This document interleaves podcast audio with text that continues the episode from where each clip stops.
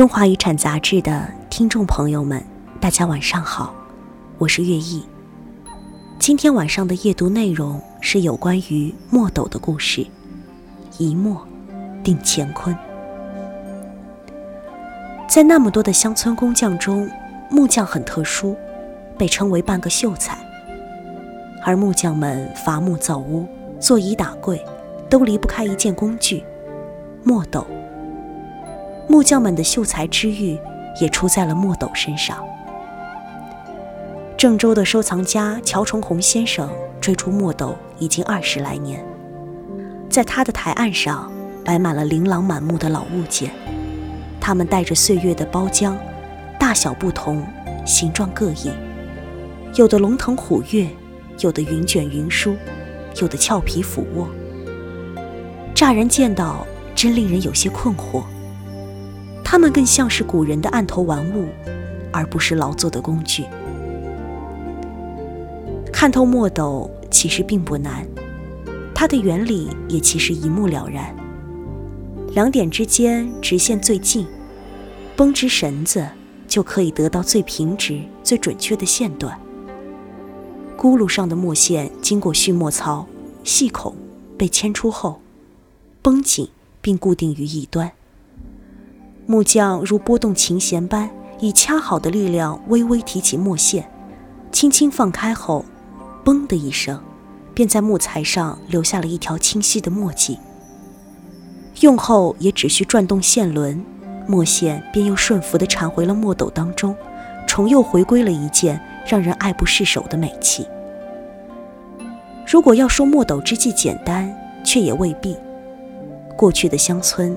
每个村都至少需要一位木匠，小到桌椅板凳、篱楼厨坝，大到上梁立柱、雕龙刻凤，哪样都少不了木匠。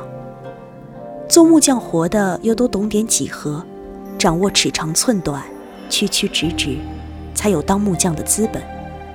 所以，说是半个秀才，都嫌委屈。虽然我们现在从上古正史中找不到墨斗起源的根据，但是普遍的看法仍认为它出现在春秋战国时期。许多人相信墨斗是由土木工匠的行祖鲁班发明的，并且称之为鲁班斗。在口口相传的民间故事里，墨斗多与鲁班的母亲有关。不过，历史也总有不同的声音。也有人将墨斗的发明归功于了曾与鲁班斗法的墨子。战国已降，不久即至秦汉，无论文献记载如何，汉代墨斗已经不容争议地现身了。这一形象随即又出现在了西魏时期雕凿的敦煌莫高窟二百八十五窟的天顶，和伏羲女娲手中的龟、巨、铜线，且成为了被膜拜的对象。民间有许多神奇的法器，墨斗即是其一。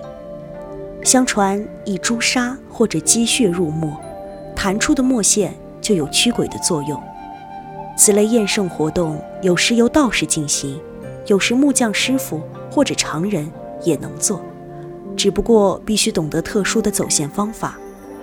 有的百姓还会在病人的枕头底下放上墨斗，祈祷健康。墨斗被当作法宝，大约可以用四个字来解释：邪不胜正。它是正气的化身。在木匠眼中，墨斗无疑是一件被神化的圣物。许多鲁班祠、鲁班庙及鲁班的画像中，鲁班及其弟子的塑像手中都持有一只墨斗。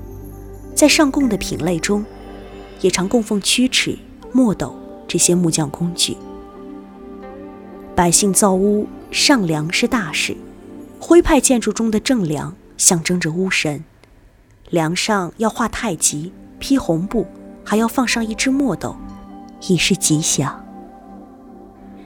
唐宋八大家之一的柳宗元，曾经就为古代的木匠写过一篇《子人传》。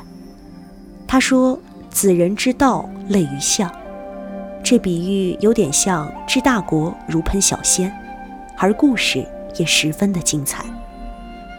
传说有一位寄居在别人家中的木匠，看起来相当好吃懒做，还口出狂言，说离了他，大家都不能建成一栋房子。他善于算计和测量，懂得圆方短长，他的俸禄应该是别人的三倍，却连自家的椅子腿坏了都不修。作家对他颇不以为然。但有一天，京兆尹要修饰官衙，大批的工匠聚集在那里，有的持斧，有的拿锯，围成一圈，都面对着那位木匠。而木匠指挥若定。只要他发话，一切就都井井有条。他精神抖擞地查看木料、测量图纸，结果没有丝毫的误差。建造起的高大屋子上写着“某某修建”，竟然是他的名字。而凡是被他意识的工匠，却都不能在上面列名。作家突然明白了一个道理：他大概就是放弃了他的手艺，专门使用他的思想和智慧。才成为了掌控全局的人吧。而假如一位宰相只去做那些微小琐碎的事儿，干涉众官的工作，就像子人不注重掌握神墨的曲直，而夺取工匠们的斧子刀具来帮助他们发挥技艺，事情除了失败，还能有什么结果呢？刘宗元笔下的子人，在木匠行中真的存在，他们的名字叫掌墨。掌管神墨的人，掌墨是大将，往往是主持建造大型工程的主管。他们有着裁决、检验之能，由他们度量材料，也掌管工匠，是一墨定乾坤的人。在掌墨人的手里，少不了一只尚方宝剑般的宝物——墨斗。它是他的饭碗，更是他的精神信仰。然而，如今堪当掌墨的人，比高级木工更加的稀缺，就像精致的手工墨斗一样，日少一日了。